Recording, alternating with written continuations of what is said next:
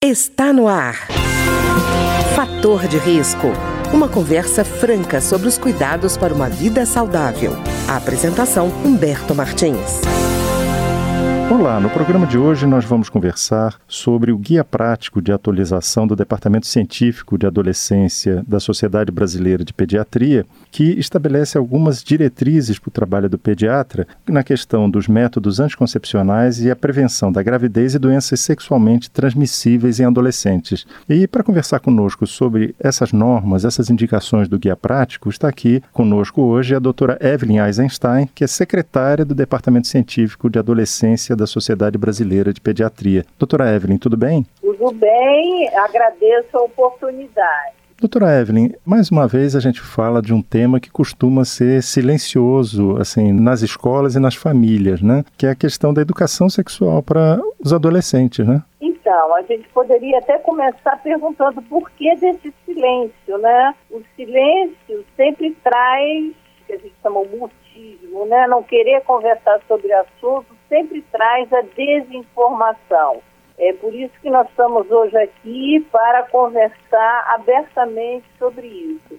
A sexualidade faz parte da vida de qualquer pessoa, tanto da parte emocional, inconsciente, quanto quando vai chegando na adolescência do próprio corpo dos adolescentes, né? E não sabem como expressar essa sexualidade e acabam tendo mais problemas, no caso gravidez ou doenças sexualmente transmissíveis ou mesmo transtornos mentais. Então é preciso conversar sobre o assunto. E, doutora Evelyn, eu estava vendo uma pesquisa da OMS que trata de um período de 2010 a 2015, mostrando que o Brasil, nas Américas, continua sendo um campeão de gravidez na adolescência, né? Enquanto a média na América Latina, que inclui o Brasil, está em torno de 65 bebês nascidos de mães adolescentes a cada mil meninas entre idade de 15 a 19 anos, o Brasil está com 68,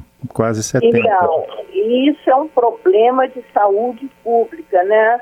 Então, nós temos um dado estatístico importante e tem a ver com o silêncio que nós estamos falando.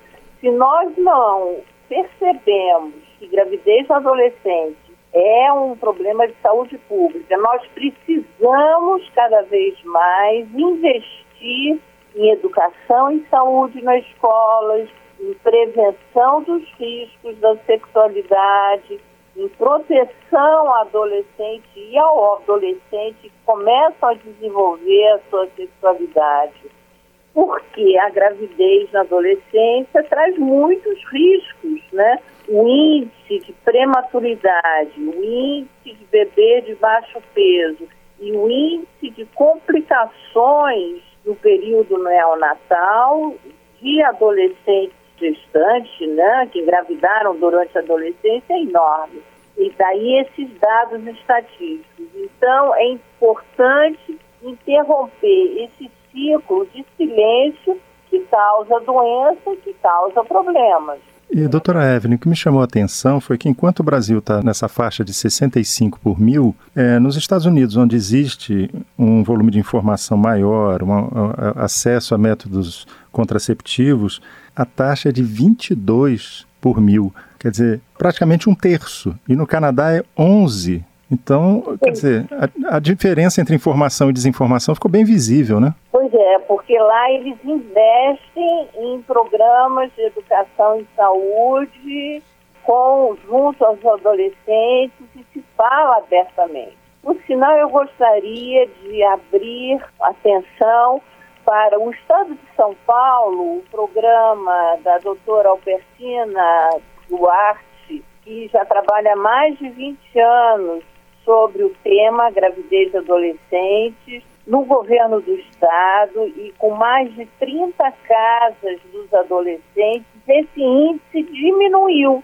porque justamente lá existem esses programas de assistência, atenção, o adolescente pode ir às casas, que são unidades de saúde, para qualquer tema, para qualquer assunto, para qualquer dúvida, e podem então é, terem acesso não só aos preservativos, o que nós chamamos das camisinhas, mas também aos contraceptivos, o que chamamos comumente da pílula. Então, podem ter essa atenção devida.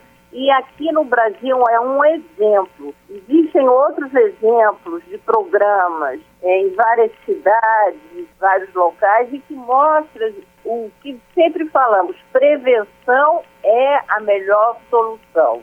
E, doutora Evelyn, eu vejo que também esse silêncio traz uma, uma outra informação escondida. Eu estava vendo também nessa pesquisa da OMS, da Organização Mundial da Saúde, que a América Latina é a única região do mundo com a tendência de crescimento da gravidez de adolescentes menores de 15 anos. É verdade. É uma triste verdade, né? Porque a gravidez de adolescente ainda é ligada, como nós estamos falando, associada não só aos problemas da sexualidade, mas aos problemas da violência e questões do abuso sexual.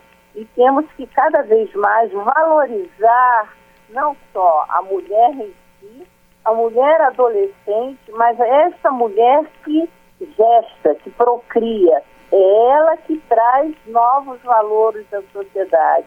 Enquanto ela não tem o apoio social, o apoio de educação, essas coisas estão todas interligadas. Então é por isso que nós é, investimos muito na valorização da mulher e também na valorização da sexualidade dessa mulher e a valorização de uma maneira positiva da sexualidade de adolescentes e contra, isso é muito importante falar, contra o abuso sexual, contra a uhum. violência que essa adolescente acaba recebendo pela desinformação, pela falta de proteção, pela desestruturação, a, a, muitas vezes, da própria escola. Pois é, doutora Evelyn, falando sobre é, violência sexual, eu estava lembrando, inclusive, de uma matéria da BBC contando que eles foram atrás da informação sobre violência sexual para saber é, os números de fato, né? Então eles consultaram a estatística do Disque Denúncia, o número 100, e descobriram que só 16% das denúncias que o Disque Denúncia recebe e encaminha tem retorno para o Disque Denúncia. Quer dizer, só 16% é possível quantificar ou pelo menos ter uma noção do que é. Isso é, é sem quem não tem informação não tem política pública, né? Pois é, mas olha só, aí nós estamos falando de outros problemas. O Disque Denúncia foi um disque, disque sem, disque direitos, algo conquistado por todos para justamente denunciar de violência. Nós estamos sabendo que ele está sendo desestruturado e muita coisa não está sendo acompanhado da maneira devida. Uhum. E aí nós vamos falar sobre um outro assunto que é a falta de políticas públicas de prevenção. Esta denúncia também é a principal denúncia do site Sem Internet é, sobre as questões do mundo digital. Quer dizer, crianças e adolescentes sofrendo problemas não só de redes de ódio, intolerância, como o caso de cyberbullying, mas também pornografia e pedofilia. Então, existe sim uma violência sexual no Brasil, e aí nós voltamos à, à palavra inicial, do silêncio. Uhum. Se não acompanhamos os casos que são denunciados, não poderemos nem só resolver, não poderemos intervir e, principalmente, estamos cada vez mais é, tendo que lidar então com as consequências, as consequências com alto custo para o sistema de saúde, que é, como a gente falou, as consequências das doenças, da gestação, da gravidez e do bebê, né, do recém-nato que nasce, mas também as violências causando os traumas, traumas da sexualidade que perduram para o resto da vida das pessoas. Pois é, doutora Evelyn, a senhora falou até do custo para o sistema de saúde, né? Eu vi uma estatística de 2006 mostrando o seguinte, que 80% das internações é, na faixa etária entre 15 e 19 anos acabam acontecendo no sexo feminino no SUS por conta dessa maternidade prematura. É porque essa taxa é tem a ver justamente com as consequências dos problemas ligados, como nós estávamos falando, à sexualidade e à gestação. Uhum. Então, tem um custo muito alto. Mais uma vez, a importância de se bater na tecla de prevenção dos riscos, né? Enquanto o Brasil não perceber a importância do sistema único de saúde, a importância de políticas públicas para criança e adolescente, do acesso facilitado às informações e também, no caso, contraceptivos e preservativos que estejam acessíveis em todas as unidades básicas de saúde, nós estaremos tendo que lidar com esses altos custos da hospitalização.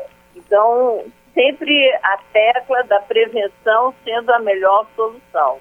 Pois é, doutora Evelyn, estava vendo, inclusive, nessa pesquisa que eu já citei da OMS, que nessa faixa de 15 a 19 anos dobra o risco de morte materna, né? É, por morte materna, por sangramentos, principalmente de abortos provocados. Você não vai achar esse dado tão abertamente, mas no Brasil o aborto é ilegal, né, mas continua acontecendo. Então, temos esses dados, porque acabam tendo problemas, principalmente sangramentos que causam mortes, né, sangramentos e infecções, né, causando aumento da taxa de mortalidade. Por isso, nós sempre falamos aos gestores públicos, aos secretários, é, aos deputados, é importante um recurso para a saúde. Enquanto nós estivermos cortando recursos na área de saúde, nós estaremos criando mais problemas, criando mais custos para a saúde. Nós deveríamos fazer investimentos na área de prevenção, de educação e saúde, de proteção social, principalmente para a população de crianças e adolescentes, que é a próxima geração. Tá ótimo. Eu queria agradecer então a doutora Evelyn Eisenstein, que é secretária do Departamento Científico de Adolescência da Sociedade Brasileira de Pediatria e que conversou conosco hoje sobre o guia prático de atualização do Departamento Científico de Adolescência da Sociedade Brasileira de Pediatria na questão dos métodos anticoncepcionais e a prevenção da gravidez e doenças sexualmente transmissíveis em adolescentes. Muito obrigado, doutora Evelyn. Agradeço contem sempre com o apoio da Sociedade Brasileira de Pediatria e do pediatra através do site www.sbp.br ou dos pediatras que estão nas unidades básicas de saúde, nos hospitais universitários e sempre abertos a atender a população de crianças e adolescentes. Muito obrigado, doutora Evelyn. O programa de hoje teve trabalhos técnicos de Ricardo Coelho. Se você tem alguma sugestão de tema ou comentário sobre o programa de hoje, basta enviar uma mensagem para o endereço eletrônico programa fator de risco, tudo junto, gmail.com. Até o nosso próximo encontro. Fator de risco, um programa com dicas para melhorar a saúde. Uma produção da Rádio Câmara, transmitida por emissoras parceiras de todo o Brasil.